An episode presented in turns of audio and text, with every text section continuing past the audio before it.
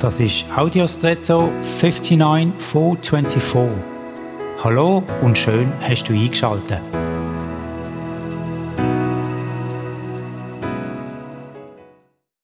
Wir alle kennen Durst aus eigener Erfahrung. Durst wird befehlender Flüssigkeitszufuhr stärker und der Mensch ist nicht in der Lage, annähernd so lange ohne Wasser zu sein wie ohne Nahrung. Durst ist ein Signal vom Körper, dass ein elementares Bedürfnis gestillt werden muss. Wir kennen auch Lebensdurst. Das Verlangen nach Leben, nach Erfüllung, nach Sinn. Analog zum Durst vom Körper hat auch die Seelendurst. Seelendurst muss wahrgenommen werden. Wie und woran stillst du da?